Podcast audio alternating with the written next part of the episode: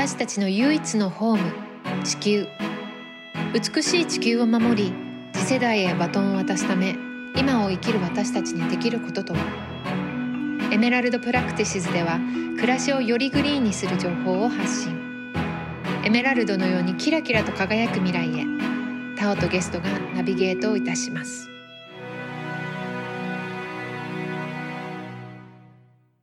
今日はですねまたグリーンピースジャパンの関根彩子さんにお願いしています。彩子さんよろしくお願いします。よろしくお願いします。彩子さんはグリーンピースジャパンはどのくらいお手伝いされてるんでしょうか？私は、えーと、出たり入ったりしてまして合わせると20年くらいになりますかね。担当されてるっていう subject があるんでしょうか？はい。食とか農業の問題を中心に担当しているんですけれども、はいそれがあの気候変動に大きい影響を与えているということから、うんうん、気候変動のとかエネルギーのチームの中に食と農業っていう担当を置いてる今状態なんですね。はい、そうなんです今日はそんなあやこさんをお迎えして畜産について気候変動とどういった関係があるのかを伺っていきたいと思います。えー、この畜産業っていうのが一体気候変動というものにどういった影響が出ているんでしょうか？はい畜産業というと、まあ、お肉とか乳製品をえ生産するっていうことになるわけですけども、はい、そのためにあの家畜を育てるというのと、うん、家畜の餌になる飼料穀物を育てるっていうのがありますよね。はい、それらを育てるための場所を確保する。それに使われる土地とかあとまあ動物から出てくる温室効果ガス、はい、あの二酸化炭素とかメタンとか、うんうん、そういうものがかなりの量になっていて、うん、気候変動に加担している、うん、影響を与えている、まあ、そういう関連がありますね、うん、第1回目のポッドキャストで温室効果ガスっていうのが、まあ、どういう種類があるのかっていうのはおさらいしてるんですけどその二酸化炭素っていうのはすごく有名なんですけどメタンガスっていうのが実は二酸化炭素の25倍から100倍になるぐらいの地球を温める効果があるとされているガスでそれが牛さんからすごく出てるんですよね。はい。それがなんかこうだんだんと一般常識になってきて、まあ牛肉を消費する量を減らそうみたいな運動もすごく起こってるんですけども、実はいろんなところから環境破壊だったりとかおっしゃっていただいた餌を育てる過程でも、まあ、すごく土地が必要だったり水が必要だったりっていうようなことがあるんですよね。はい。地球を温める効果を持っているガス物質のうちに、はい、まあ、一番多いのはまあ二酸化炭素で4分の3ぐらいを占めてるんですけども、はい、メタンは全部でそうですね5分の1くらい、うんうん、あのまあ、地球全体であの排出量として占めてるんですけど、はい、まあ、今タオさん言ってくださったみたいに一定の量で地球を温める効果がすごく大きいので、うん、この排出量ってとてもあの少なく見えてもとても効果としては大きいんですよね。そうですね。ス胃袋に入れたものを出してあのまた噛むようなタイプの生き物のゲップにメタンが多く含まれるとい。うことで、うん、牛肉、まあ、牛の生産が地球温暖化に大きな影響を与えてい。るってい。うのがあります。うん、でそれプラス牛や、まあ、豚もそうですけど飼う場所とか穀物を育てるために林を伐採して、うん、あのものすごく広い高地を作ってそこで大豆とかトウモロコシを育てようとするとあのまずそこにもともとあった木に含まれていた、木が吸収してくれた二酸化炭素が、うん、まあ、木の体の中に溜まってるわけですよね。でそれを切り倒して伐採したものをまた焼いているんですね、現地で。でそれによってそれがまた全部あの大気中に出てしまうし。うんそれで出てしまった二酸化炭素もうそこに木はないですから、うん、同じところに吸収してもらうってことはもうありえない。木ってその CO2 を吸収して光合成をしてあの酸素に変えるっていうのは理科でね勉強してきたことなんですけど実は燃やすとその吸収してきた CO2 が大気に戻ってしまうっていうのは結構知らない人もいるのかなと思って、まあ、燃やすってことによっての CO2 ももちろん出るんですけどそこから貯めていたものまでも大気に放たれるっていうのが結構ね知らない方いるのかなと思ってちょっと今押さえておきたかったんですけど。そうですね二酸化炭素からずれちゃうんですけど、うん、そこに生きているいろんな生き物もみんなあの死んでしまうし全住民の人たちの生活圏も奪ってしまうしでそうやってあの、まあ、もちろんあの伐採されてないところへ他の生きてる生き物たちは逃げていくわけですけれどもそうやって、まあ、あの生息地をどんどん狭くしていくっていうことも全体の生態系にものすごく悪い影響を与えているっていうのが、まあ、一方であります。そうですね森林火災って実は結構人為的に行われてるみたいなちょっとこう政治的なコンスピラシーにもなってしまうんですけども、うんうん、まあ、あるデータによるとアマゾンの森林火災は90%以上が畜産のために、まあ、意図的に行われたみたいな見解もあったりとかね、するんですよね。あそうやって作った農場で大豆を育てるっていうことをして、うん、まあ、そこも育ててるのが遺伝子組み換えの大豆使っているので、はい、なんでわざわざ遺伝子組み換えかっていうと、まあ、除草剤を使えるっていうのがあるので、まあ、いちいちすっごい広大なアマゾンを例えば開拓していった時に。いちいち雑草取りできないですから、あの除草剤に強い遺伝子組み換え大豆を使うっていうのがあるので、まあ、そういうものを育てる。もちろんそういうわけだから除草剤も、まあ、そういうまあ育て方をして、まあ、飼料を作っていくですよね。それを、まあ、同じように森林を切り開いた牧場で育てている牛に食べさせるっていうことででもうその牛もあのとてもあの牛にとっては狭いところにいっぱい詰め込んであのいるのですごい数の牛を飼っているのでそこからのメタンの排出っていうのが、まあ、非常に大きくなってね、ファクトリーファームってやつですよね。あはいそうですね。あの集約的に効率だけを優先するような飼い方ですよね。その大豆も私も最近まで知らなかったんですけど世界中で生産されてる9割が畜産のため餌のために作られてる大豆だっていう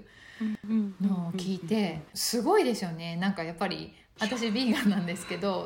なんかシンプルにそれを私たちが食べればいろんなことが解消されるのにやっぱりそれをわざわざ作ってまあ、家畜に食べさせてっていういろんなところから余計なプロセスと余計な汚染物質が出るっていう、不思議な悪循環が生まれてしまってるっていう。そのまあ人間が食べればっていうところはとっても大事なポイントで、うん、あのタンパク質の効率っていう意味ではすごく悪いんですよね。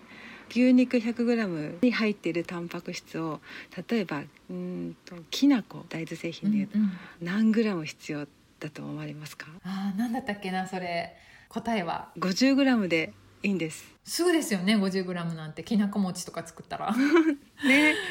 そうなんです。なので本当にそれちょっとまたちょっとビーガニズムの時にお話もしようかなと思ってたんですけど、うん、やっぱり動物製品がタンパク質の元っていうふうに思ってる方も結構いると思うんですけど、うん、実はその動物からも取るタンパク質ってていうのは動物が餌として取ってる植物から来るタンパク質なんですよね。ねはい。もうだその一回動物を経由するっていうなんか不思議な栄養の取り方に私はそう面白いなと思ってしまうんですけども、まあ、またそこに食文化だったりね、うんうん、いろんな楽しみっていうのが入ってくるとまたいろんな議論になってしまうんですが、うん、そうやってまあ出てくるメタンと二酸化炭素を足すと世界で出してる温室効果ガスの14%になってしまうんですよね。はい、で14%が大きいか小さいかっていうところなんですが、はい、実はとても大きい数字で、はい。うん、飛行機とか車とか交通機関世界中のから出てくる二酸化炭素と同じ割合になるんですね。農業も意外と全体の25%を占めるんですね大体。農業っていうのはその野菜とかの作物っていうことですか？全部はいあの人間が食べる穀物も入れて、うんうん、あと、はい、農業システム全体なので、まあ、加工も含めると25%ぐらいになるんですけれども、うんうん、でもそれを考えると農業から出るうちの半分よりもさらに多くが畜産から出てるっていうふうにも言えてので、まあ、どれくらいその畜産が温室効果ガスの排出に、まあ、負担をかけているかっていうことが、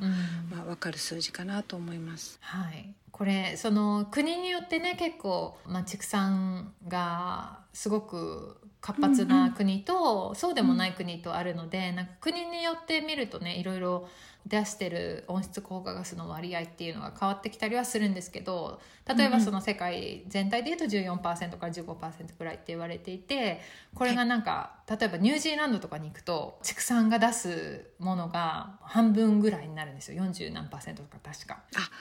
そうですね。ニュージーランドは多いですよね。羊がいっぱいいるので。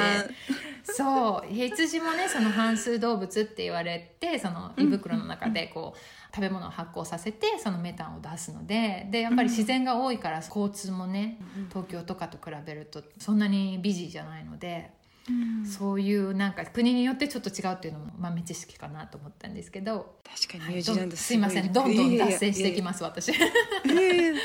でそのやっぱり気候変動とどのくらいその畜産が関わっていくかっていうのは、うん、その温度を上げるその温暖化に、えー、と影響するっていうところもしかり先ほどちらっと話したその森林破壊だったり水質汚染とかっていうものによって、うん、その生物の多様性がすごく減少してしまってる。うんうん、でそうなるとちょっと今私たちが経験してるパンデミック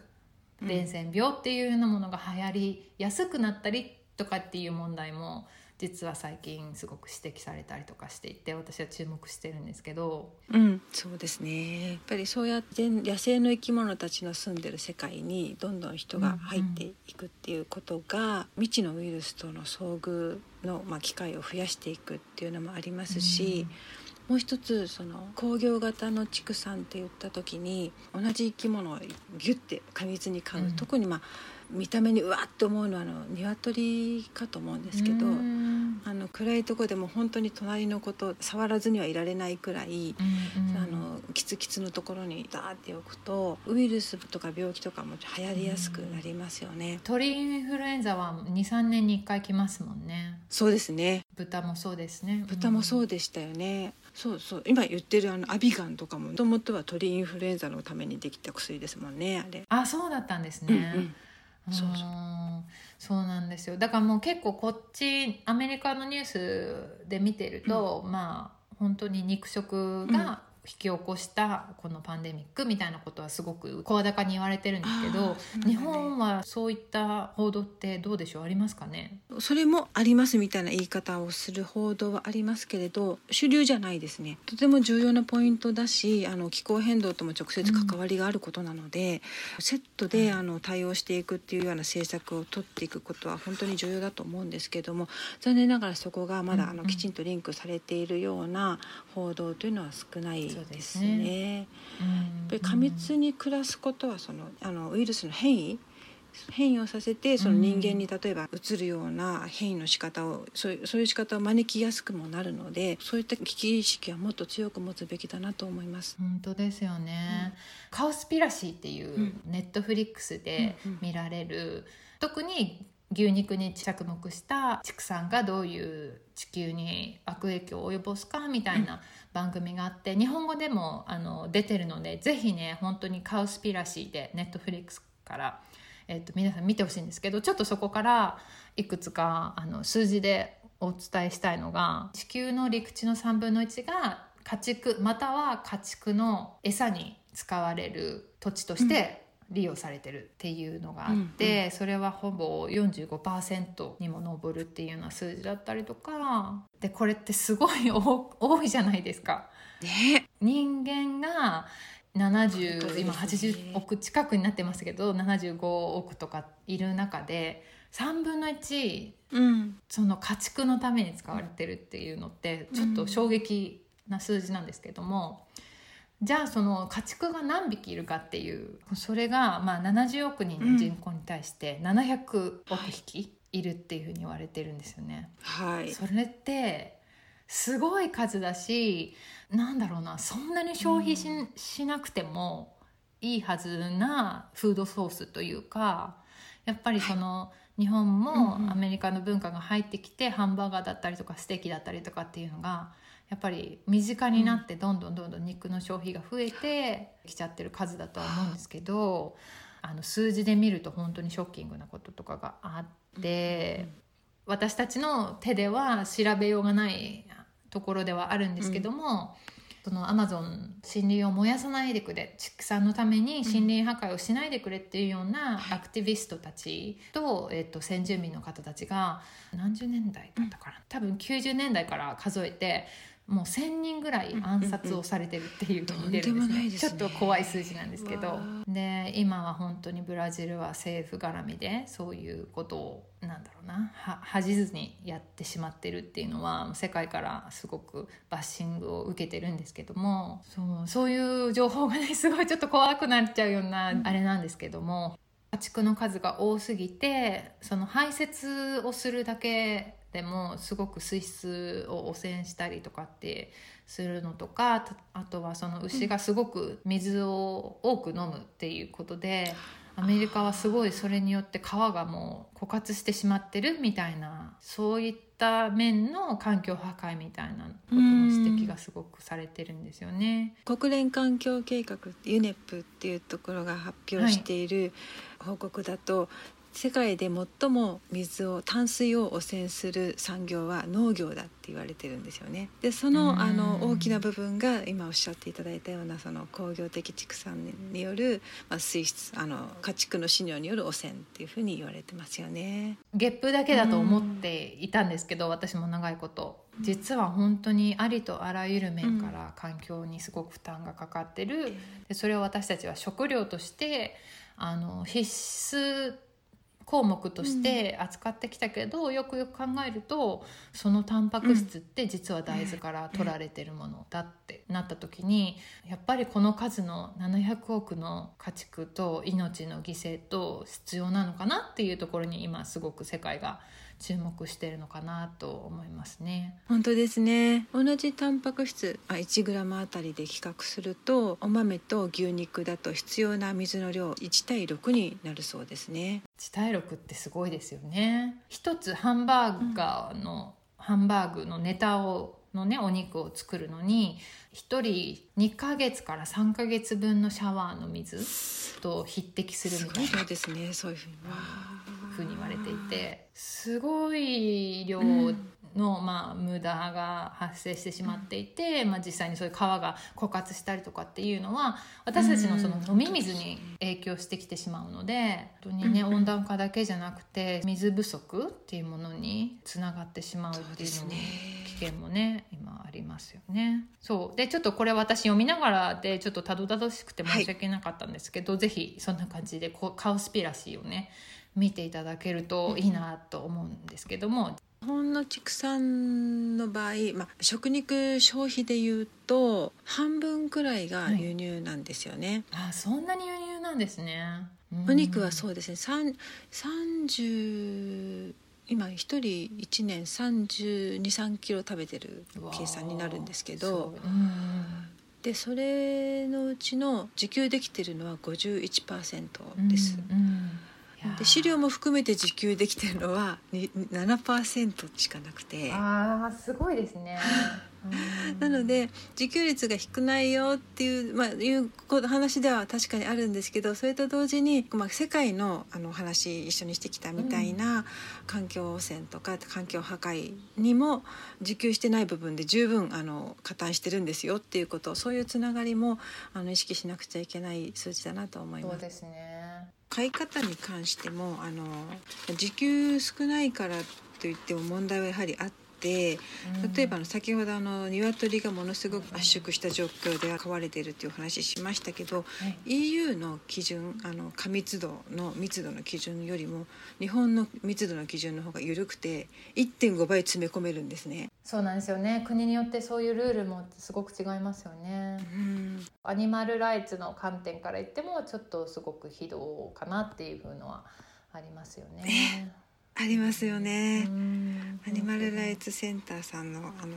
資料とか見せていただくと、うんこれはっていうものがあのやっぱりで、うんあの海外と比べてもケージフリーは全然あの少ないし、まあ、アニマルウェルフェアの観点からも、まあ、大幅な改善をしないといけない状態なのが、まあ、日本のあそうのですね。畜産の現状ですよね。うんもちろん動物のこともケアしてヴィーガンになって環境のこともケアしてヴィーガンになったっていうタイプは本当にまあ一部の人間だと思うしその環境に悪いって分かっててもでもやっぱり食文化として楽しみたいっていう人もねいるかなと思うんですけど、うん、その真実を知ってるのと知らないのっていうのはまた違うのかなと思ってどういうふうに動物が扱われてどういう環境負荷があってそれによって自分たちの首が締められてるっていうのを理解した上でそういう選択をするっていうのがベストなんじゃないかなと思うんですけども。おっしゃる通りですね、うん、私がたまにインスタでもシェアとかさせてもらってる。これはね確か香港から発動したあのムーブメントかなと思うんですけどグリーンマンデーっていう団体があってですねそれこそポール・マッカートニーとかもすごく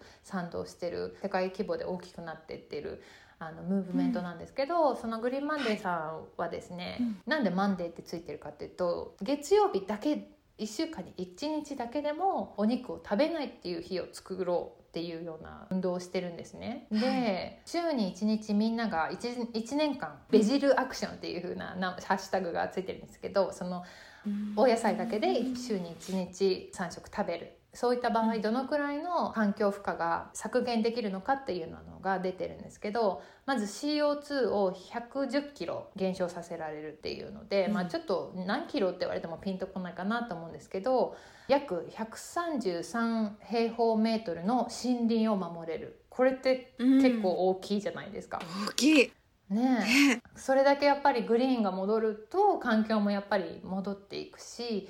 であとはですね107人分の飲料水を節約できる。約60匹の動物の命を守れる。でそんな感じでこうどういういい結果が出るのかっていうようなものを推してる、まあ、団体さんがいて私も応援してるんですけど、うん、週1回ってあのそんなにハードル高くないじゃないですか。と私は思うんですけど、うん、ね、高くないと思います。うん、その私の友達でもなんか100%のベジタリアンにはなかなかなれないけど、まあ、レストランに行ってお付き合いとかでは食べるけど、うん、家ではそんなにお肉の料理をしないとかいう人も結構いたりするので本当に週1ってそんなにハードル高くないので、ちょっとねこれ聞いてる方の中ですごくお肉好きっていう方もいるかもしれないんですけどそういうところを自分ができる取り組みとして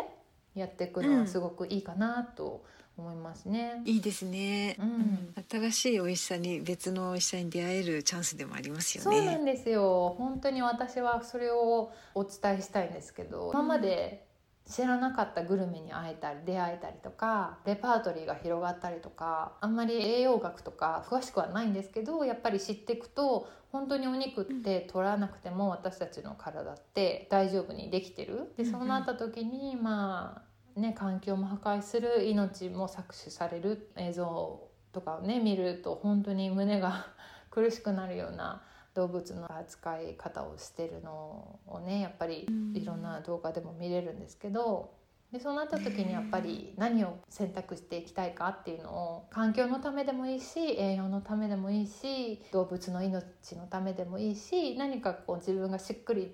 ここだったら譲歩できるみたいなこれのためだったら頑張れるみたいなのをなんかこう見つけていただいてちょっとずつお肉を食べる量を減らしていくっていうのは本当に今後すごく大事な課題かなと思いますね。そうですね、うん、まあ、食に関係のない人っていうのは一人もいないので誰もができるっていうところもまたね、ねうん、心強いですよね。いや一番手っ取り早いっていうか一番簡単にできますよね。うん、誰もが毎日できるっていう、うん、あのいつでも。他になんかこう私たちにできることって何かありますかね、まあ、今のちょっと食の話の続きでいくと、は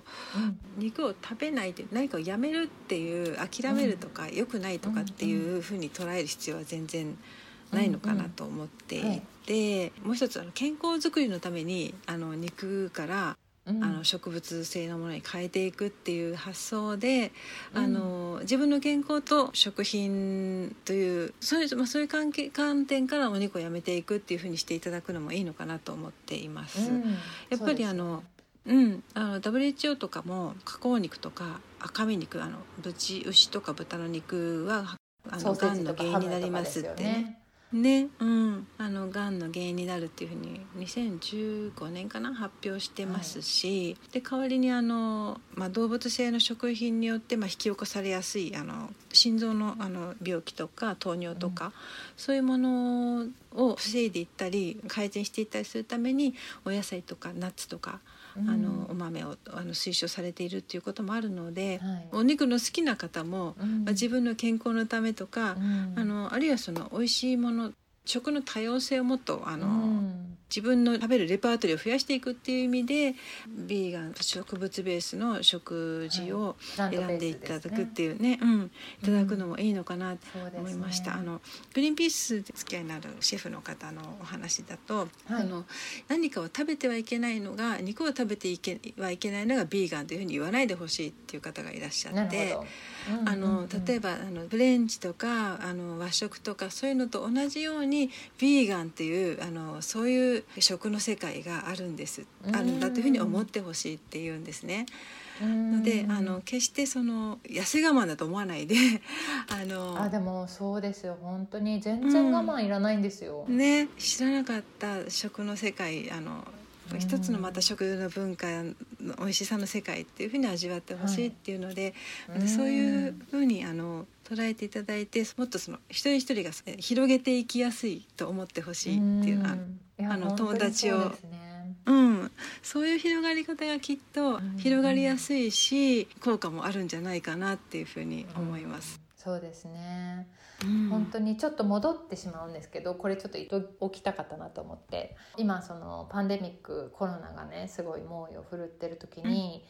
まあ、またちょっと政治的になってしまうんですけどアメリカのね大統領とかはその中国から来たっていうことをすごく責めたんですよ。あでもうねなんか言ってますね。本当にバカにしながらなんか、うんウーハンウーファンウイルスって呼んだ方がいいとかカンフーカンフルーって呼んだ方がいいとか言って、もう本当に私は許せないなっていうふうに思ってたんですけど、その中国のウェットマーケットって呼ばれるそのに生肉を路上ではい市場でね、売るっていうことが不衛生でそういうとこからウイルスが来るからそういうウェットマーケットを全部シャットしろっていうふうな申請をしたんですよ。でうんもちろんその中国も野生動物を食べるのはやめるとかいろんなその対応をねあのうん。見せてはきているんですけど、ええ。そこでみんなもしねそういうふうに考えてる方があのリスナーの方にいたらちょっと立ち止まって考えていただきたいなと思うのがやっぱり動物はどの国も食べてる。うん。でそれを扱う場所っていうのは目に見えてないだけでどこかで起こってるわけで、うん。それをその中国人しかそういう野生動物だったり、まあ、野生っていうとまた違うんですけど、まあ、動物を食べてないっていう風な言い方はねできないと思うのでうん。でニューヨークなんかでもその食肉解体業の施設が実はブルックリンだったりクイーンズの方にあってですごく不衛生なんですよ。う。ん。そうだから本当に今後ねやっぱり動物を食べるっていうこととかその畜産が工業型ですごく不衛生で、人権被害なんかもすごく言われてる中でやっぱり今後人命を救う私たちの命を救うっていう意味でも、大規模な工業型農業だったりとか、まあ、その生き物を食べるっていうこと自身自体がちょっとこう見直されるポイントに差し掛かってるのかなと思って、そうですね。だからまあみんなすぐにねおお肉全部やめなさいっていうわけにはきっといかないと思うんですけど、例えばタバコをねもうみんな老若男女みんな吸ってた時代からやっぱりどんどん体に悪いですよっていうようなことうんうんが言われてきて、だんだん喫煙者が少なくなってっていうような感じで今お肉がそういうフェーズに来てるかなっていうよううんうんうなん感じがしますよそうですね。確かに。そうですね。皆さん気づいてうん。自分の意思で行動を変えてる方って増えてきてる感じしますよね。うん。うんもう一つ私そのネットフリックスでおすすめしたいドキュメンタリー映画で「ゲームチェンジャー」っていうのがあるんですけど、それはですねもうちょっとその栄養学的なところに着眼している肉食っていうのは本当に人間に必要なのかみたいな感じなんですけど、そこであのもう筋肉隆々で有名なアーノルド・シュワルツェネッカー氏とかも出てくるんですよ、彼今ビーガンなんですね。そうでしたね。そうだそう。そうなんですよ。であのまあいろんな面白い話をしていた中でスポーツ選手がタバコのコマーシャルをするぐらいタバコは実は健康にいいそんなに健康に害がないみたいなことをコマーシャルでずっと言われてきていて。あそうだ。そうなんですよ。でベーブ・ルースかな？アメリカの偉大な野球選手が若い年齢で亡くなったんですよ。で彼はもう本当にヘビースモーカーだったんですねでその辺からその健康的に推奨するのはどうなんだろうみたいな運動があってでそこにじゃあ代わりに何を売れるかってなった時に、うんうん。ファストフードだったらしいんですね。へそう。でマクドナルドバーガーキングウェンディーズみたいなのが、ーあのすごくあの流行り始めてマーケティングとしてコマーシャルにスポーツ選手を起用してはい。僕はこれを食べてるから筋肉隆々でエネルギーがあって動物的タンパク質が僕たちをこんなスポーツマンに仕上げてるっていうような、まあ、コマーシャルをう打ち始めるわけです。ビジュアル的に分かりやすかったわけですね。うんそうなんですよ。だからなんか本当に結構思い込みから来ている動物性のタンパク質っていうそれがすごく人間に大事だっていうのはコマーシャル戦略っていうのがすごくあったんですね実は。ん。面白いなと思ってぜひそれもねご覧になってください。ゲームチェンジ。ャー。はい。あ見てみます、そうやってもうタバコみたいにあのだんだんみんなが変わってきてるところへもう、うん。今国連の方も地球環境レポートって、まあ、あのはい、出してるんですけどうん。で最近のもので去年出たやつだともうん。うそのレベルで植物中心の食事への移行してくださいっていうことをもう環境のためにそれが必要ですっていうふうに言ってるんですね。プラントベースに移行することとフードロスを削減することっていうのをあの強調していて、うん、であの、はい。まあ、なのであの乳製品も含めたあの、まあ、畜産品の消費量を減らして、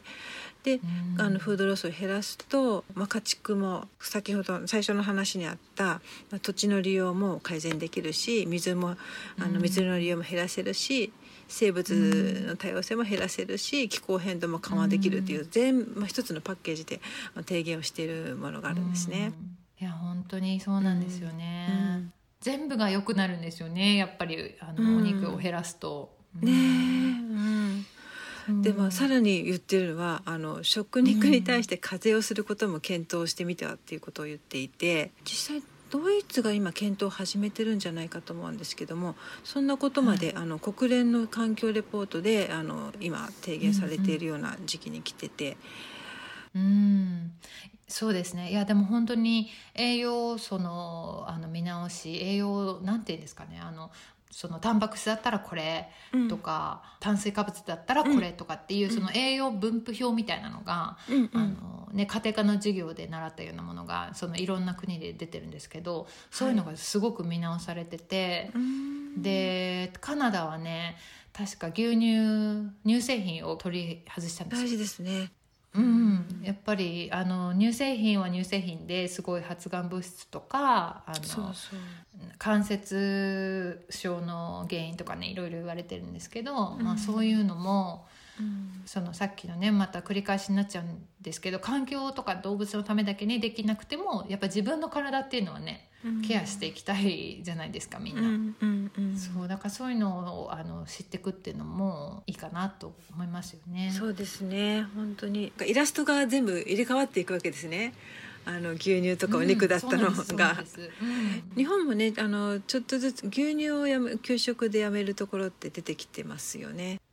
あそうなんですね。よかった、うん。まあ、体に悪いからとかいうことよりも、まあ、合わないからあの食事に。あ食事にね和食にっていうこと和ですか。食に、うん、そういうのも含め合わないでてすよね。あのうん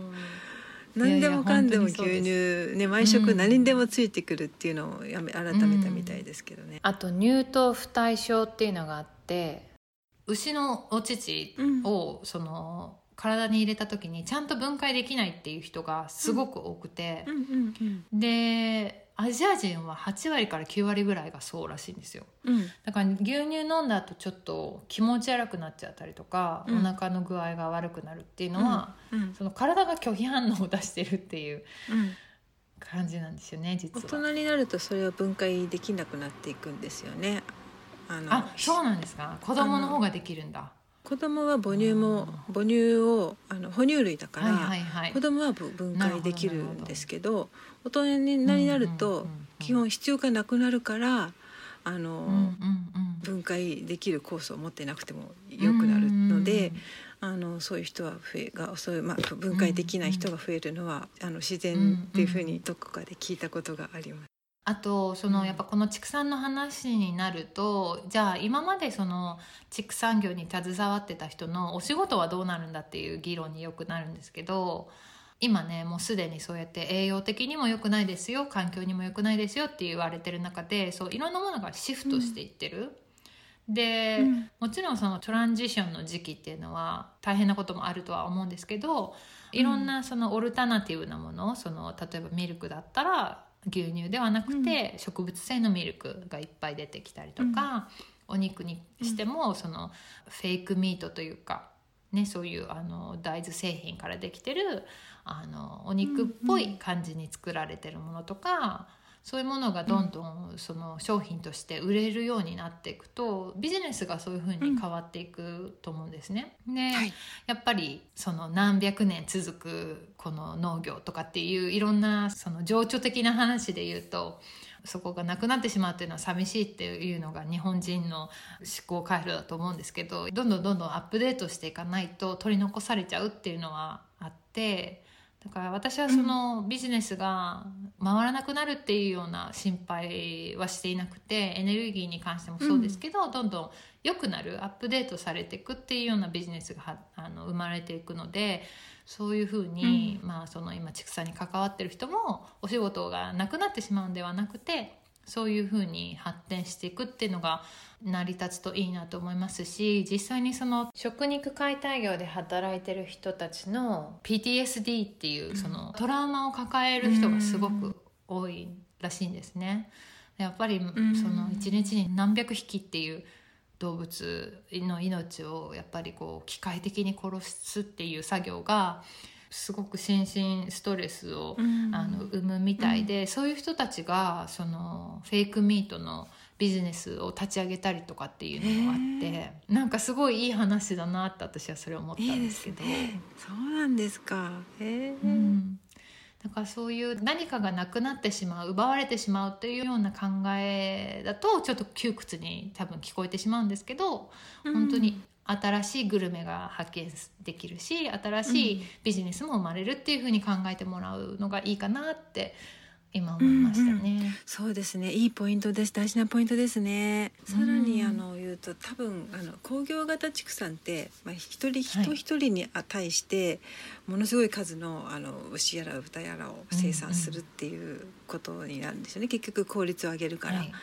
だけどそれをやめるだけで別にその、うん。すごく数少ない牛とか豚をちゃんとした飼料の育育て方をして数少ない牛を丁寧に育てるっていうそういうふうにしていくだけでも別に雇用は減らないかもしれないですよね。いやそうですね、うん本当に、うん。うん。で、まあそれにはやっぱり、り消費を減らすっていうのは絶対かなとは思いますそうそうですね。で消費が減ったからって別にあのどうしてもその畜産で働く働き続けなきゃいけないって言いたいわけじゃないんですけどいやもちろんあの、はい。うん、あのその方々のあの仕事がやもしかしたらもっとそのより丁寧にあのうん。ものを育てていくことにするすれば消費減っても別にあの、うん、仕事がなくなるわけではないし。でその分ちゃんとその、それを反映した価格で取引されるっていうふうにすることそういうふうに、うん。まあ、よりあの妥当な方向に動いていけばいいんじゃないかなっていうふうに言えると思いますね。本当にそうですね、うん。もう本当にだんだんその牛の乳搾りから何から機械になってしまって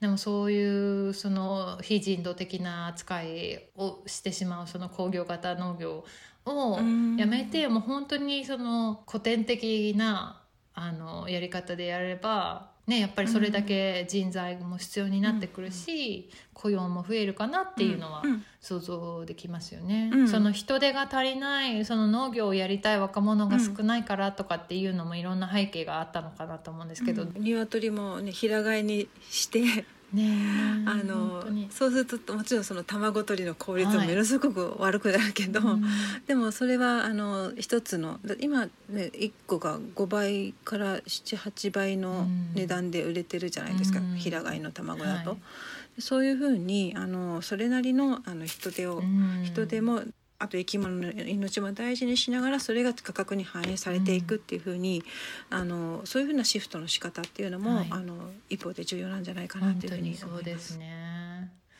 そう日本のあの養鶏場は世界からも結構バッシングをされていて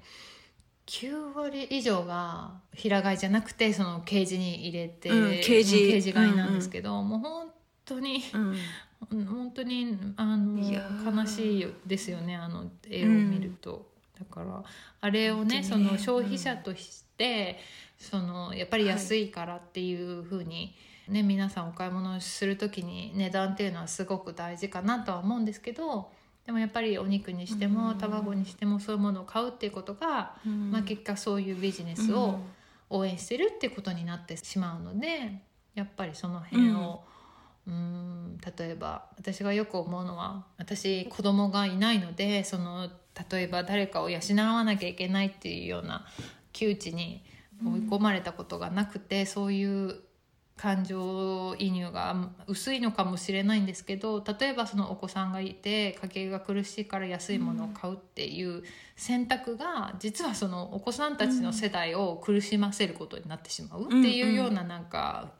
実は良くないループにはまってしまってるっていうのがあるんじゃないかなと思って。でそれを例えばその、ね、家計が苦しいから高いもの買えっていうのははすごく無理があるのでやっぱりいろんな社会的なところからね変わっていかないといけないなとは思いますけどね。そうですね、うん。でも最初にタオさんがお話しくださったような、うん。その同じタンパク質をその植物ベースで取る、はい。あのことは全然できるっていう話に戻ると、うん。大豆や何かを牛にいっぺん食べさせることで、うん。あのっていう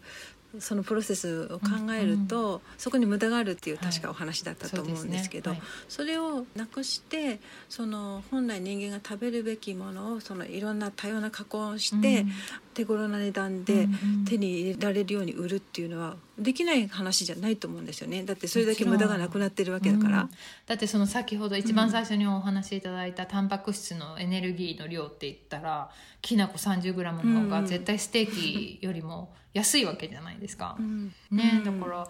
栄養素で考えたらやっぱり本当はうん。高くなるべき原理ではないとは思うんですよね、うん。そういうプラントベースのダイエットっていうのは。で。そこにあのあの量とか回数は減るけれどもきちんと育てられた、うん。まあ、お肉やお肉牛乳製品が入ってくるっていうのはあの無理がなくちゃんとあの流通や何かの過程をきちんと見ていけば無理なくできることなんじゃないかなっていうふうに思えるんですけどね。そうですね。これだけ無駄がなくなるんだから。本当にそのファストフードっていうのが人気になってしまってもう本当に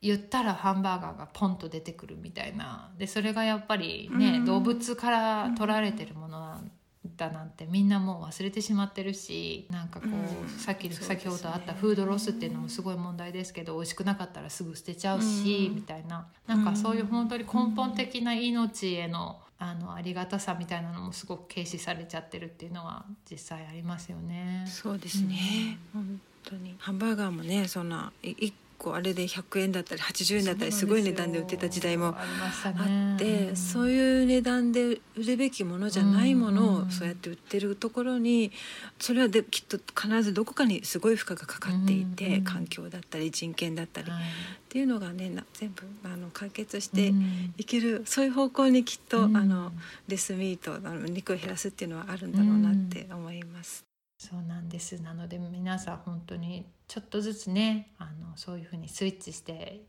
いっていただけたらなと思っています。植物ベースに食を変えるだけで、はい。見えるものが変わってくるっていう表をグリーンピースがちょっと作ってて、はい、まず農地の風景が変わる。うん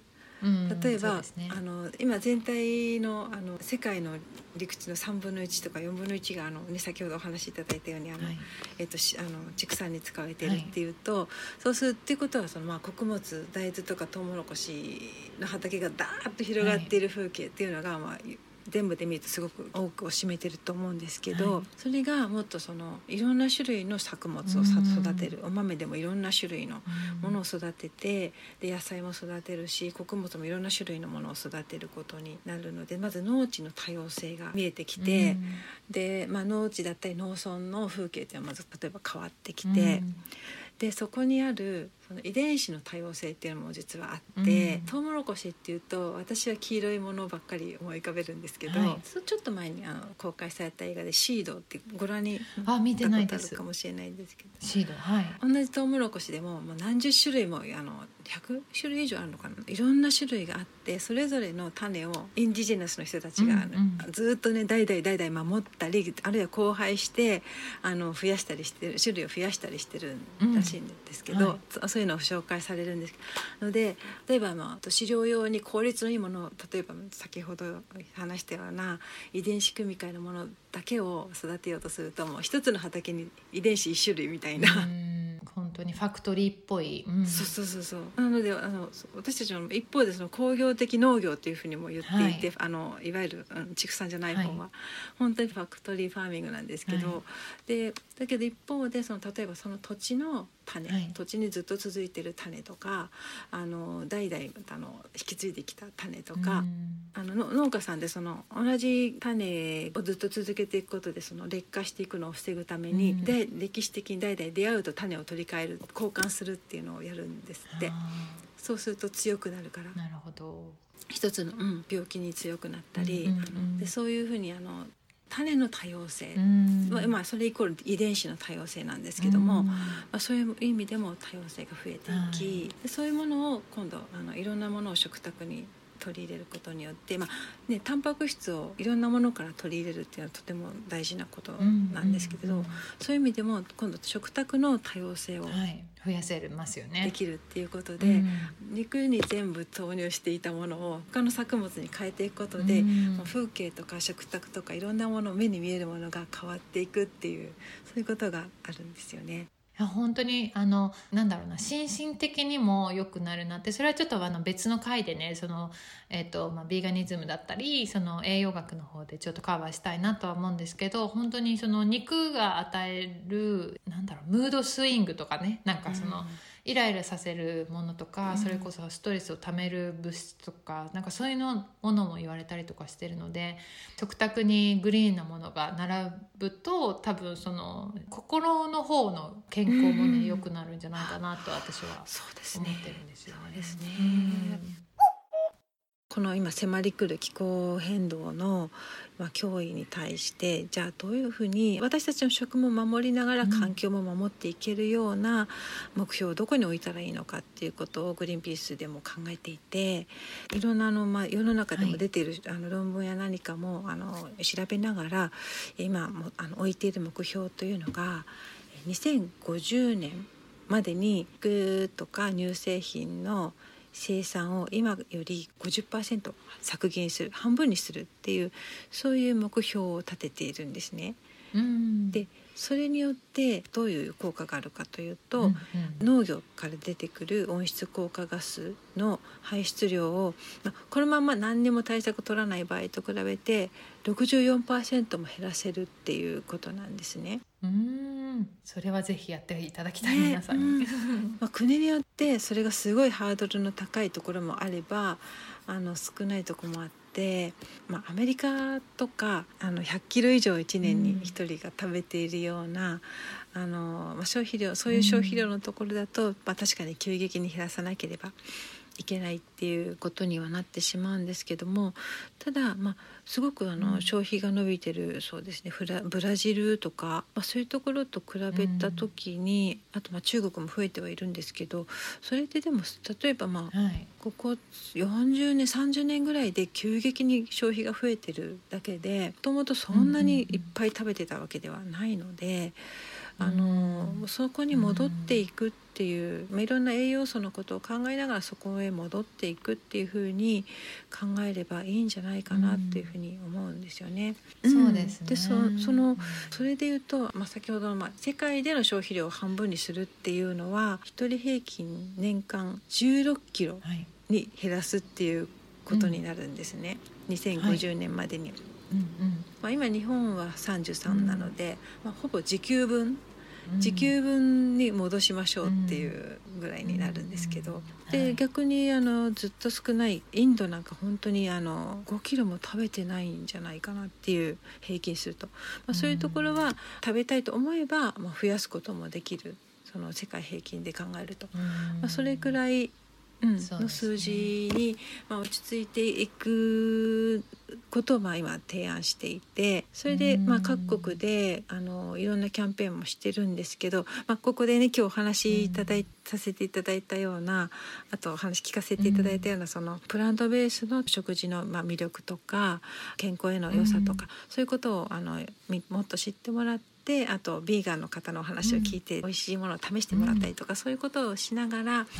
キャンペーンしてきてそれでフランスとかは週に1回給食であのビーガンの日を設けてみるっていうそういう、まあ、うん。暫定的なあのルールがねできたりとか、うん。そういうふうになってるので、まあ、そういう、まあ、うん。ヨーロッパも結構やっぱり80キロぐらい食べてるので1人当たりのでそういう国でもプラントベースを取り入れようということが積極的にできそうなので、はい。そういうものをうん。目標に置いて進んでいけるといいんじゃないかなと思っています。はいもう本当に流れがそっちに行ってるので、いくらもう自分は焼肉好きだからこのこんなこと言ってる人たちの話は聞かないって言ってもやっぱりどんどんどんどん美味しいヴィーガンレストランができたりとか、美味しいオルタナティブの加工食品ができたりとかってしていくともう自然に多分、うん。シフトしていくと思うんですよね、だから本当2050年に半分に減らすっていうのは、不可能な未来ではないかなってすごい今思いますうね。ん、現実的な感じします？うん。うん